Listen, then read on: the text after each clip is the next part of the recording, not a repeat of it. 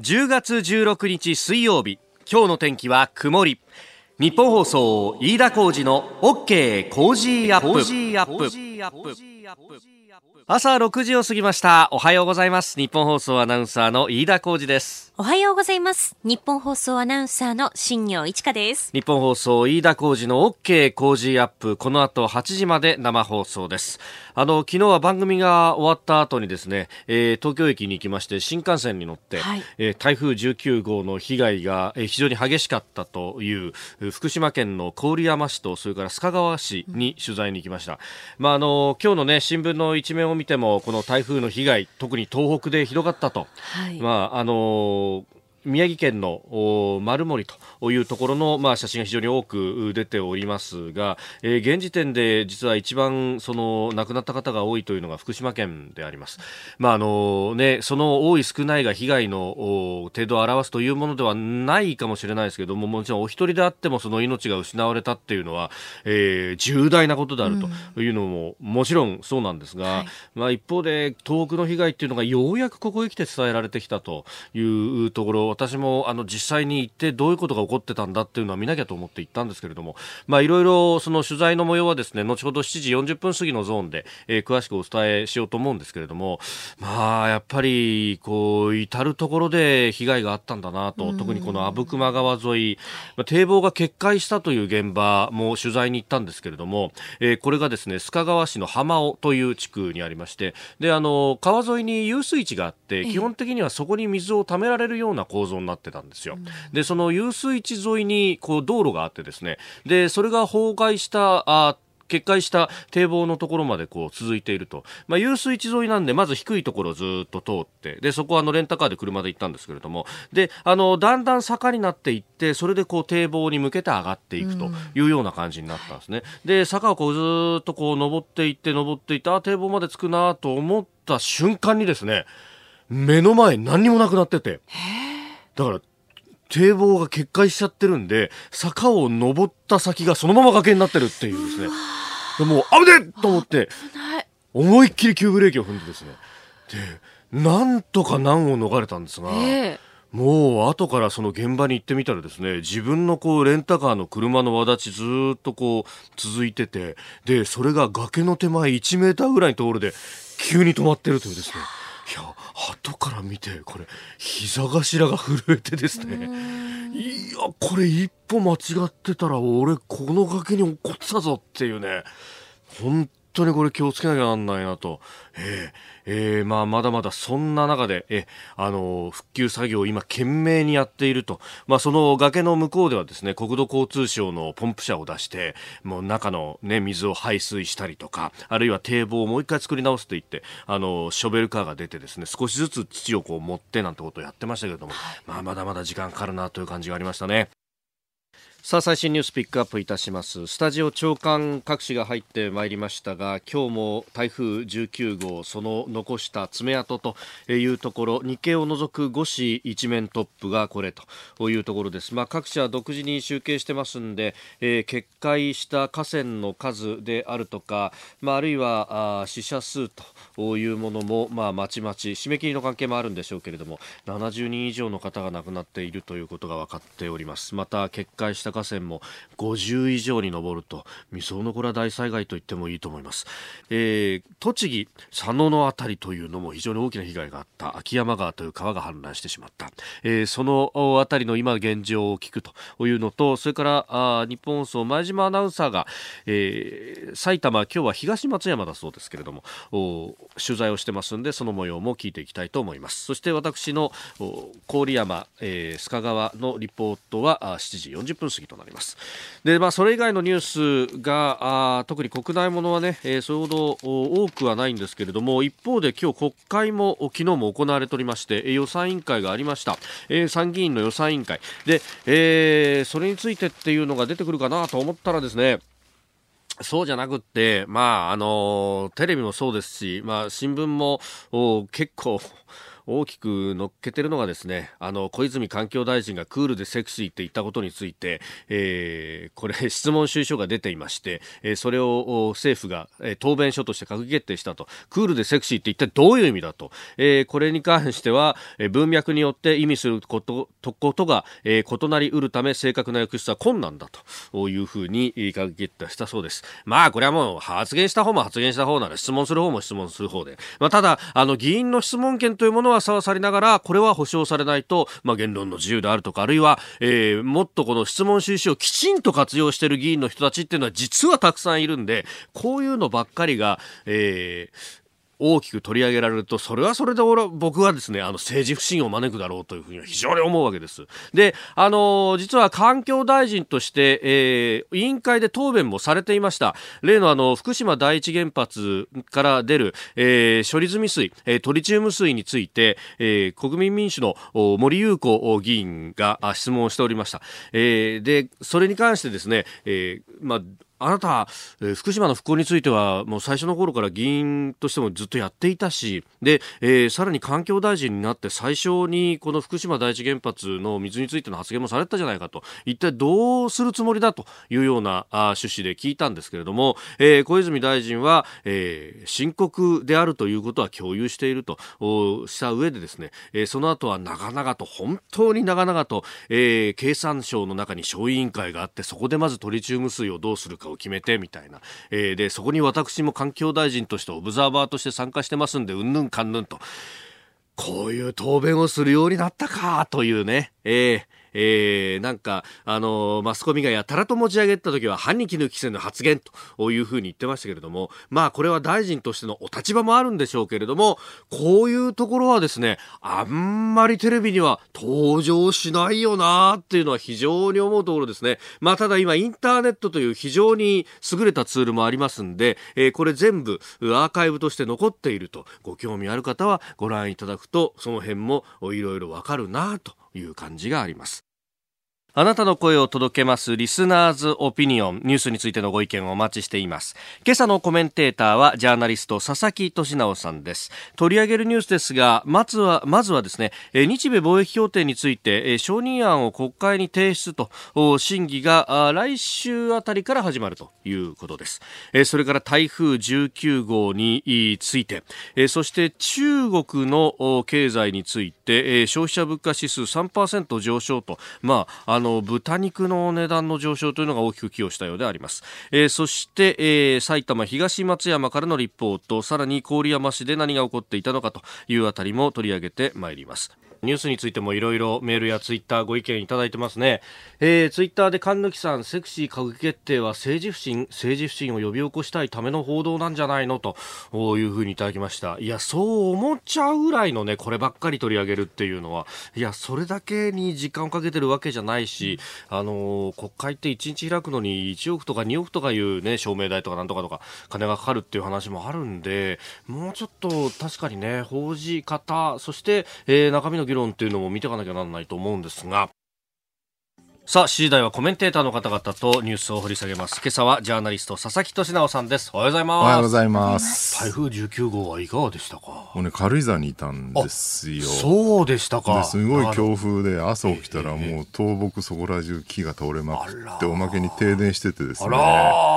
で、もうスマホも繋がらないんで一生懸命電波届く場所まで行って探して見てたら、はい、あの、新幹線の車両基地が水没してる。これはまずいと思ってすかさずあの東京に乗り捨てできるレンタカー予約してなるほど。戻ってこようと思ったんだけど道がないんですよね。そうか上信越道もない上信越道薄いバースも通行止めで。でしょうがないから小海線沿いにずっと中央道の方まで来て乗ったら、はい、大月で降ろされちゃって。ああそっか中央道も国道20号もで国道20号で行こうと思ったら国道20号もダメで、結局御殿場まで行って東名経由で戻ってきました御殿場相当混んだったんです、ね、そうなんですよ。軽井沢から東京まで5時間でした、ね、あらリスナーの皆様にプレゼント。働く人の心を育てる月刊誌「モラルビズ」300円。今なら1冊無料で差し上げています。職場の風土を変えたい。上司や同僚部下との人間関係を良くしたい。ビジネス現場で直面する課題解決方法人間力を高めるヒントが満載。物を作るだけじゃつまらない人を作る企業を応援したい。公益財団モラロジー研究所発行モラルビズ。詳しくは日本放送飯田浩司の OK コージーアップホームページのバナーをクリック。モラルビズ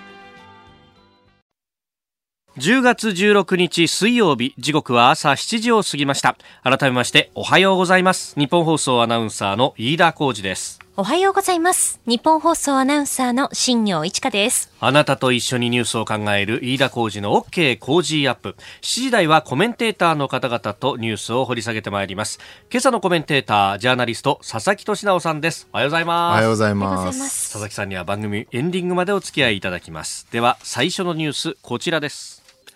日米貿易協定承認案を国会に提出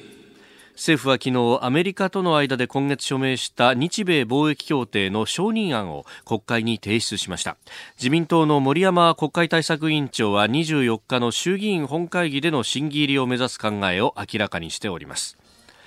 今月7日にワシントンで署名式が行われた日米の貿易協定、まあ、これ、昨日の予算委員会などでも譲歩したのかしてないのかみたいなところが野党から質問飛んでましたけれどもね。これね、何を譲歩とするかっていう基準の部分がすごい難しいんじゃないかな、判断のね。あの農産物とかに関してはもうほぼ TPP の水準で収まってるので、はい、これは譲歩ではないよねと、ええ、多分問題はね、自動車だと思うんですよね。はい本来だから自動車で TPP ではもう関税を撤廃してみたいな話になりつつあったんだけど、えー、今回これを先送りになったのが譲歩なのかどうかっていう、はい、ところがねトランプ大統領に関して言うと、えー、TPP 基準どころか、うん。追加関税とか言ってたわけですよね。そうですね。もともとはそうでした、ね、そこをスタート地点とするのであれば、はい、先送りにしたっていうのは、まあよくやったよねって話。むしろ押し戻した。そうそうそう。う。ん、TPP を基準にしてたんなら、はい、ね、先送りにしちゃったから、確かに。譲歩してるよねっていうね、だからそれはねどこをスタート地点にするかによって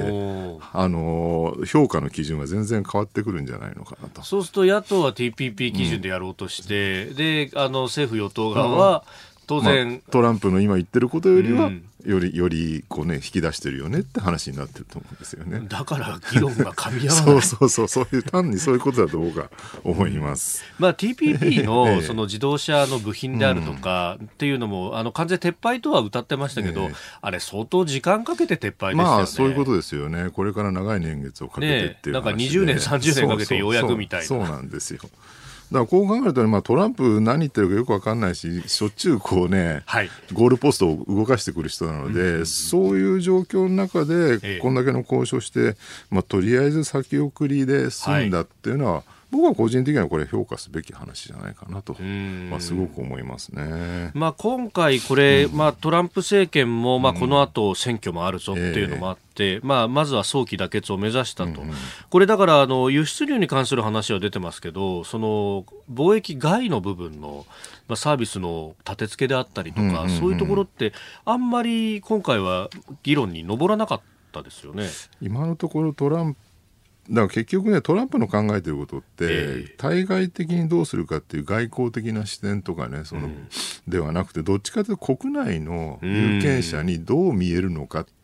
い。うところを多分一番中心に据えてるんじゃないかってその発想をまずね我々理解しなきゃいけなくて、はい、そういう意味で言うとね実は日米貿易協定ってそんなに、うん。重視してないという、ただまあ、はい、もちろん自動車に関してはね、国内の自動車工場のね、雇用の話、えー、雇用の話が出てくるので、はい、えー、そこは気にしなきゃいけないんだけど、まあ、少なくとも現状、あの関税撤廃とかね、ええ、そういう話にはしてないわけだから、まあ、そこはわざわざ見せなくてもいいんじゃないかっていうのが多分トランプ大統領の判断だったんじゃないかなってのは思いますね。まあ、日本としては逆にその、トランプさんのこうそういったやり方で来るぞっていうのが分かっていると、これあの貿易交渉としてはかえって組みしやすいかもしれないですね。確かにね。結局トランプが何考えてるか国内向けだよねと、はい、だったらトランプがアメリカ国内有権者向けにいい顔できるような、材料をですねちゃんと提示してやればトランプはホイホイ来るだろう来るだろうっっていう考え方はできるかもしれないですね。あの、トウモロコシ買います話っていうのもなんかそれに かなり合致してる部分ありましたよね。ですよね。結局誰が買うんだとか、いつ買うんだとかって、なんか、もももってしちゃってるところが。あの話結局何だったんですかね。そういえばそうですよね。そうなんですよ。うん。なんかどうやら民間が買うかもしれないぐらいの話だった。まあお互いでもまあ、あの、国内向けにそれぞれいい顔できたから、それでよかったんじゃないかという話ではあるかと思います。えまずは日米貿易協定についてでした。おはようニュースネットワーク。東京有楽町日本放送キーステーションに全国のラジオ局21局を結んでお届けいたします今朝のコメンテーターはジャーナリストの佐々木俊直さん取り上げるニュースはこちらです台風19号による堤防の決壊52の河川で73カ所に拡大国土交通省は昨日午後3時の時点で台風19号による堤防の決壊が52の河川で73カ所に上ると発表しました。また共同通信の集計では今回の台風19号の影響で亡くなった方がこれまでに12の都県で73人に上ったということです。被害の全容まだ分かっていないという状況です。えー、記録的な大雨をもたらしたこの台風19号、まあ、様々な爪痕を各地に残しております。そうですね、当初、強風の、ね、被害、はい、この前の千葉の台風被害のイメージがあったんで、ね、台風15号の。強風かなと思ってたら、意外にもこんなに水害が起きるとはっていう感じですよね、はい、まあ、しかも本当にまとまったというか、ものすごい量の雨が水源地を中心にこう降ったと。まあ、あの関東でも箱根のあたりでね、1000ミリを超えるなんていう話もありましたが、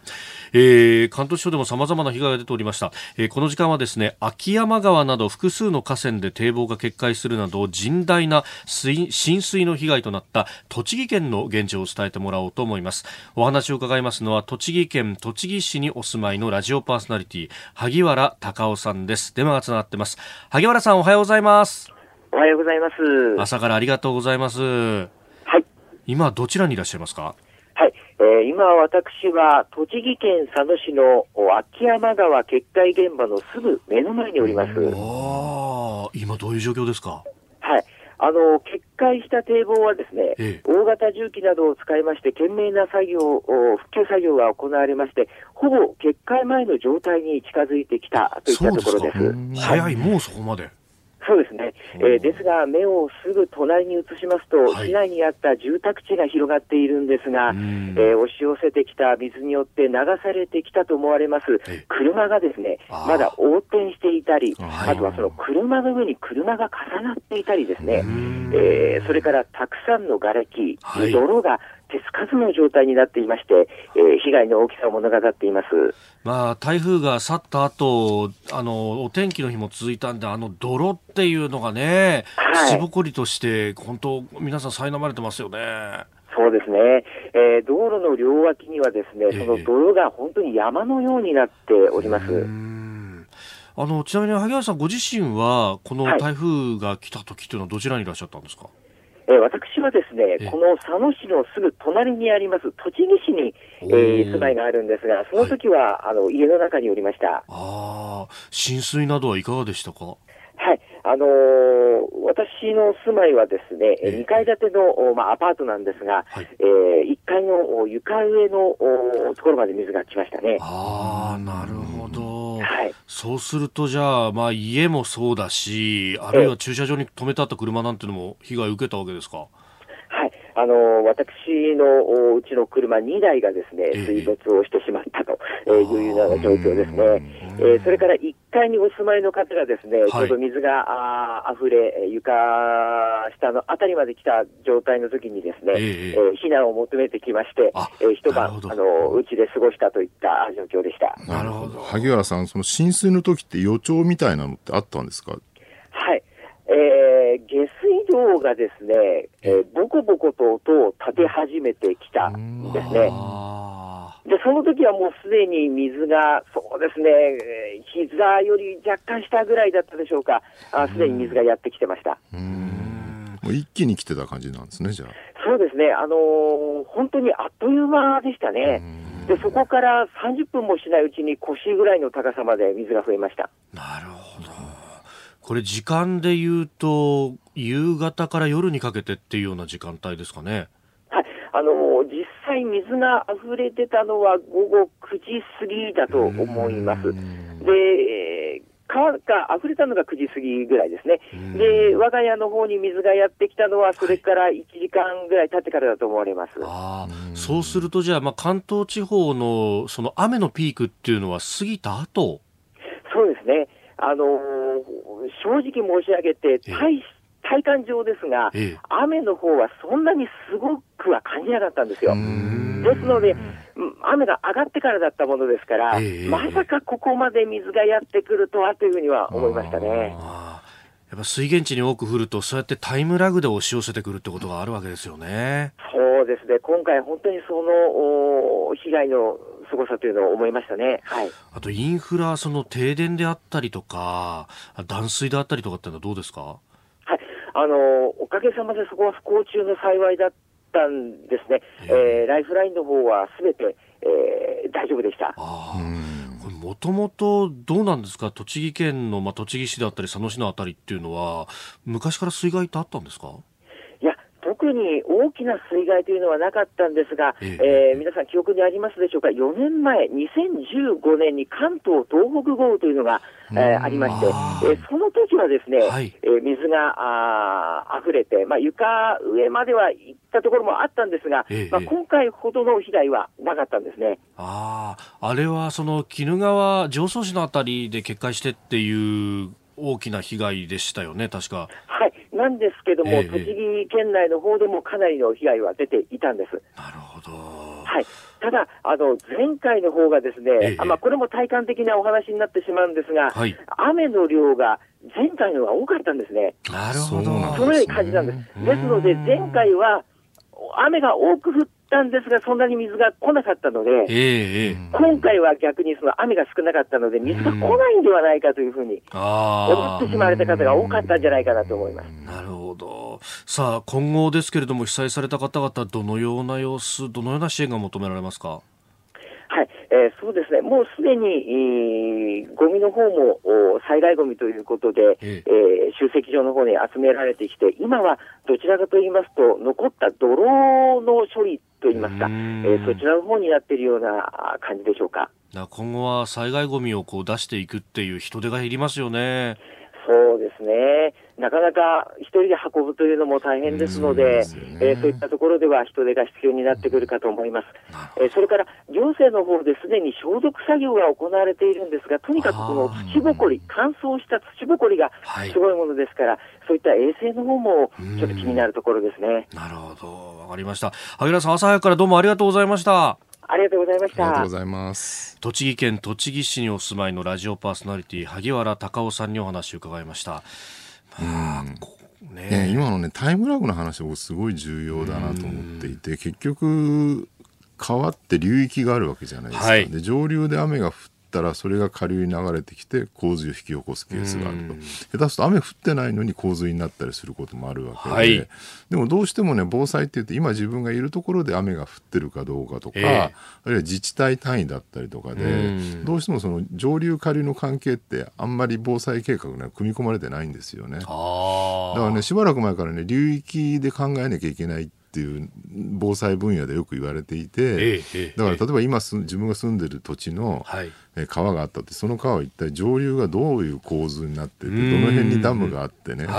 でそうすると例えば何々ダムで今貯水量どのぐらいですみたいな報道とかされてるから、それを見ながら今の自分のいる川が大丈夫なのかを判断するみたいなね。そういう考えが多分大事なんじゃないかなっていう。流域を見ることとあともう一個はやっぱりその土地がそもそも浸水しやすい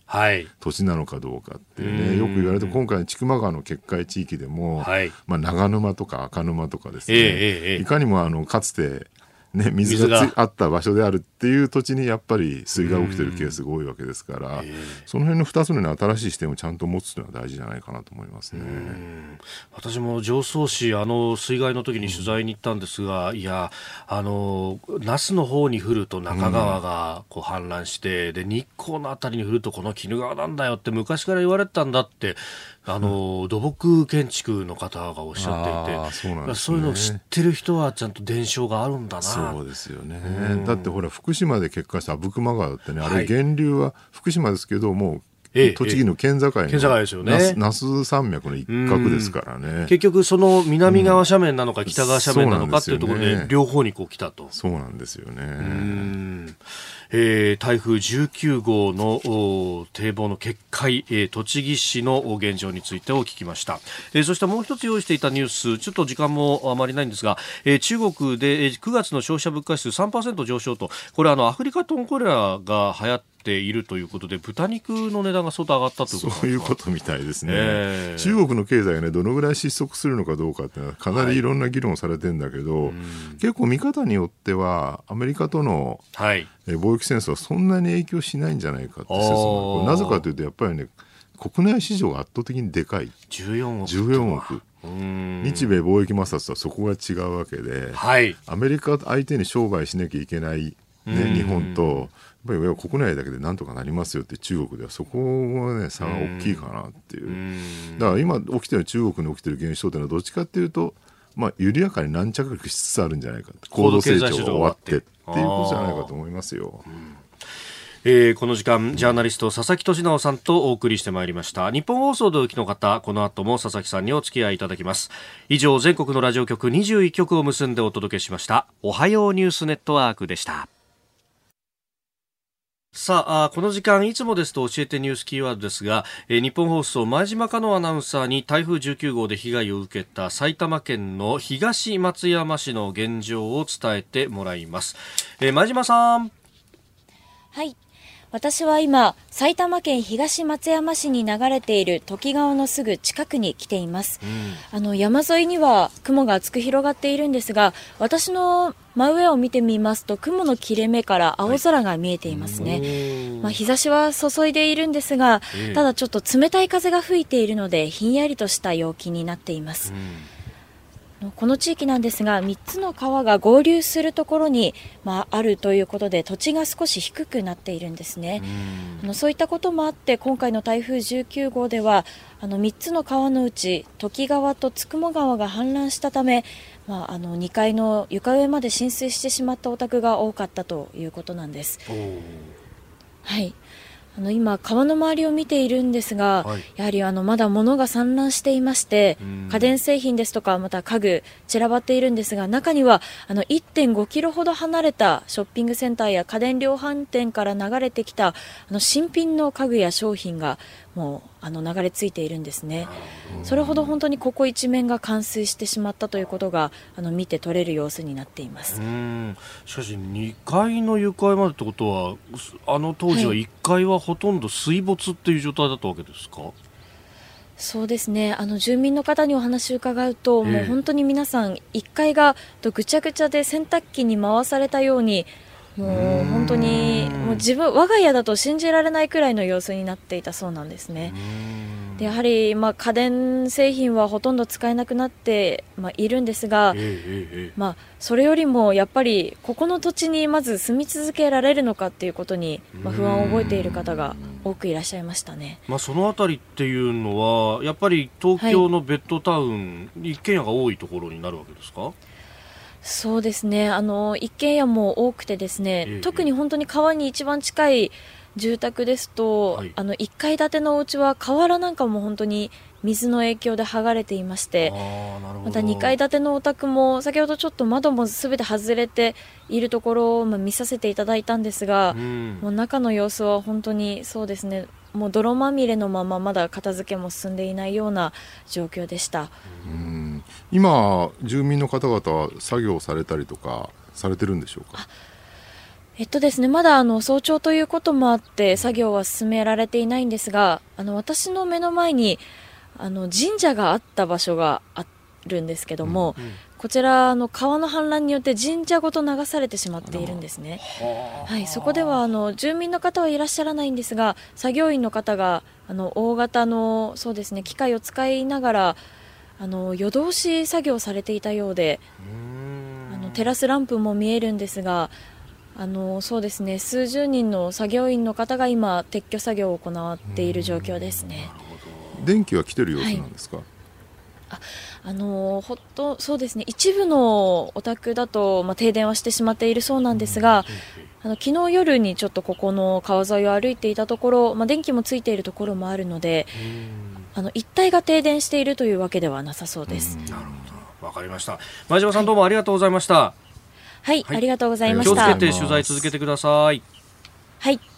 えー、この時間日本放送前島アナウンサーに東松山市の被害の状況を伝えてもらいました。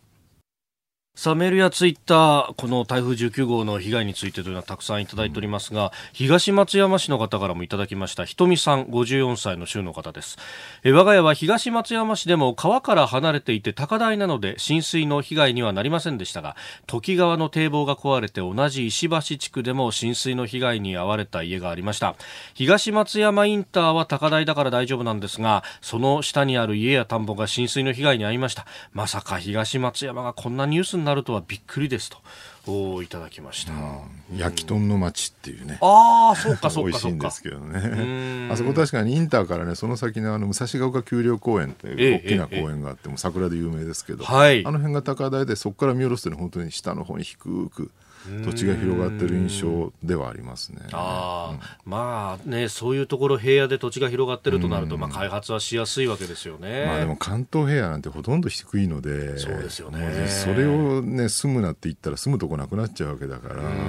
どうやって自分の住んでる土地のねその防災を考えるかって結構困難な問題ではあるかなと思いますね。えー、それから鍵丸子さん、うん、別の報道でも雨が上がって安心したら水が来たと、うん、場所によって災害の心構えがまるで違う。これは難しいと。稲友さん雨が上がってから水位が上がるって昔から言われていたけれども忘れるよねというメールをいただきました。日本の川はね V 字谷が多くて一気に水が来るっていう、はい、昔あの明治時代にデレー家っていうねドイツ人の土木技師が日本政府に招かれて、あの治水を教えに来たんだけどデレーキが日本の川見て、これは川じゃない滝だって言ったっていう有名な話があるんですけど流れが速すぎるっていうね。治水の技術も何も太刀打ちしないそうなんですよ。だからそこら中にねそういう急流のような川が山ほど、えー、山ほどっていうかもう至る所にあの張ってるわけで本当に治水大変だなと思いますよこの国は。さあこの後福島郡山リポートです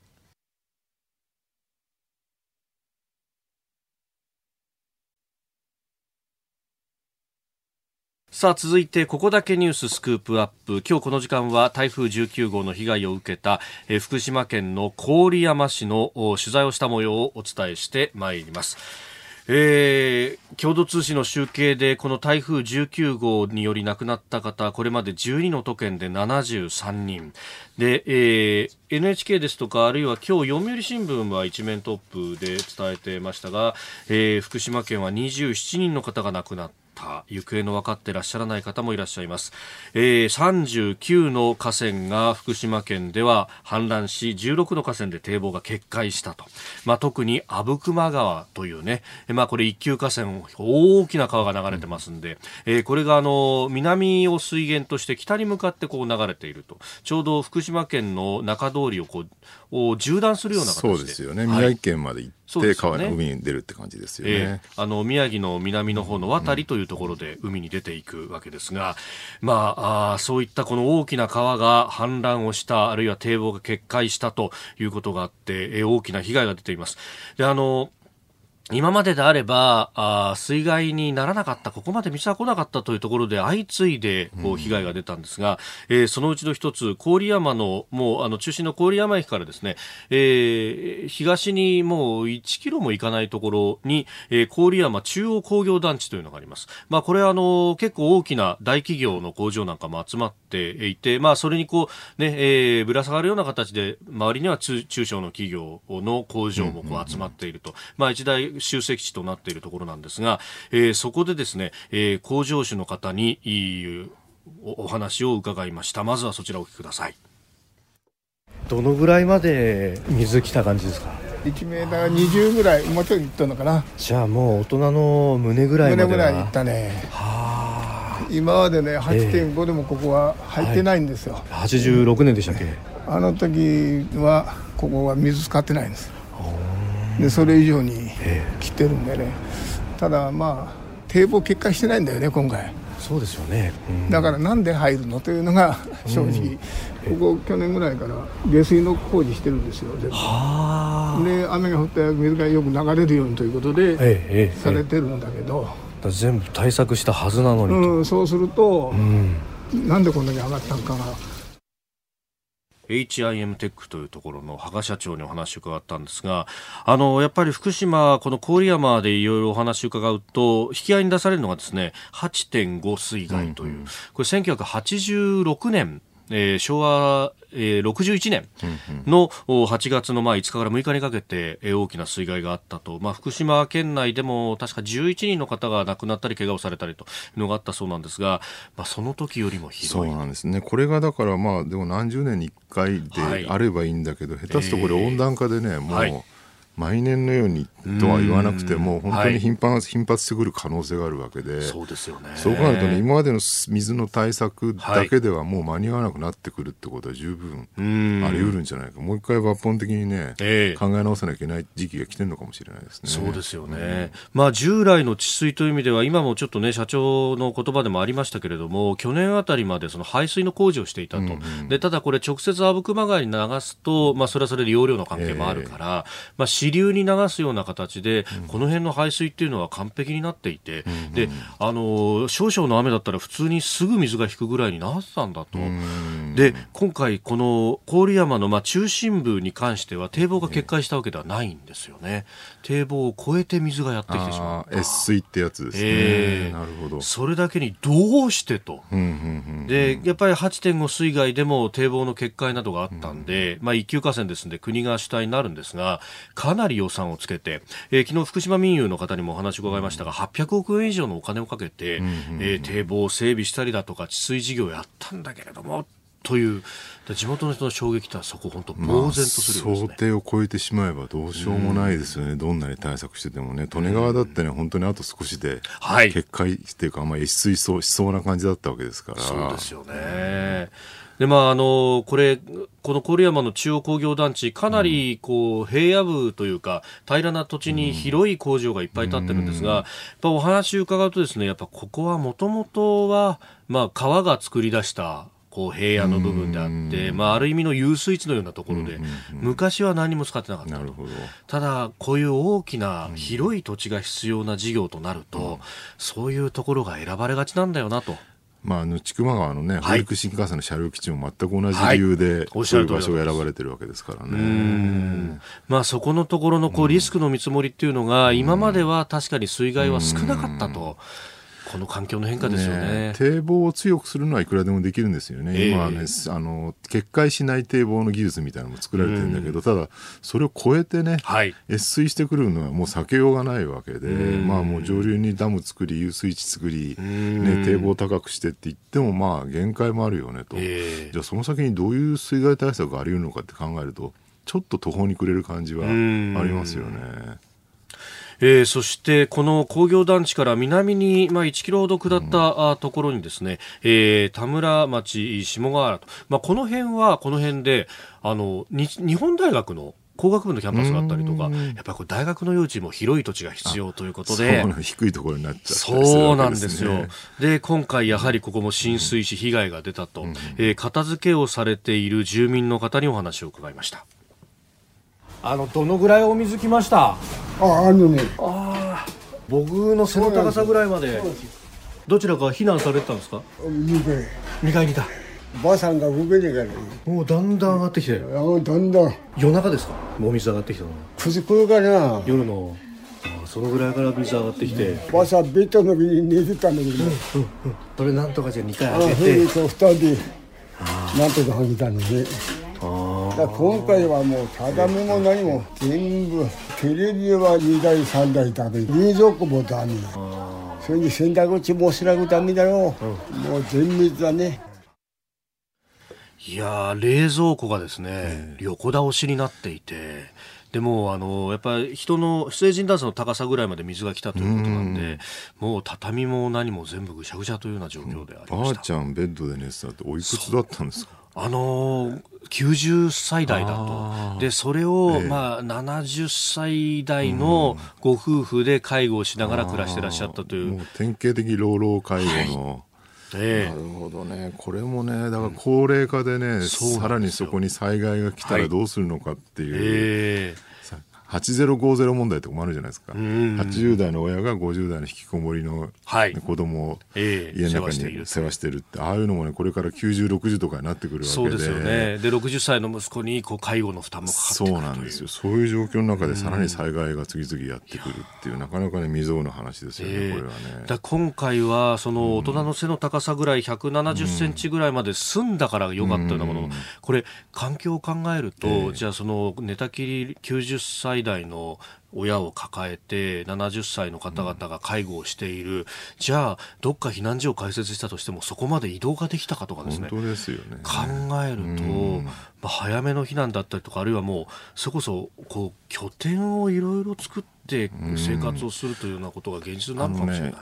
水害が意外に今まであんまり起きてなかった自治体って若干甘えてるところがあって、えー、避難所に指定してる例えば公民館だったりとかね、はい、体育館が意外に低い場所にあるケースってあるんですよ。あの311の時もありましたよね。行ってみたらそこも津波が襲われてしまったっていう。はい、だから多分ね自治体の側もきちんとそこまで、うん、あの防災計画立ててなかったってことだと思うんだけど、えー、だからそういう場合だったらもう下手すると家にいた方が安全だったっていうケースもあるんですよ。はい、高台の家から、うん、わざわざ。低地のね体育館に避難するってやっぱありえないわけですからね。まあでも考えてみるとやっぱりなんだろうこの水害があんまりなかった20世紀の長い期間っていうのがあって、はい、それこそ1950年代ぐらいねキャスリン台風とかね、えー、シティ台風、石川台風いっぱいあったんですけれど、はい、60年代70年代80年代90年代ずっと水害って意外に少なかったんですよね。そこの常識で我々今来ちゃってるから、えーやれ脱ダムとかね、はい、コンクリートから人へみたいな政策が割にこう民意を得たりしたんですけどやっぱりそこをもう一回再転換して、はい、やっぱり防災きちんとやってダムも必要だよねって話に戻していかなきゃいけないのかもしれないですよね。えー、今日のスクープアップ福島郡山市で取材した模様をお伝えしました。えこのコーナーも含めてポッドキャスト YouTube ラジコタイムフリーでも配信していきます詳しくは番組ホームページをご覧ください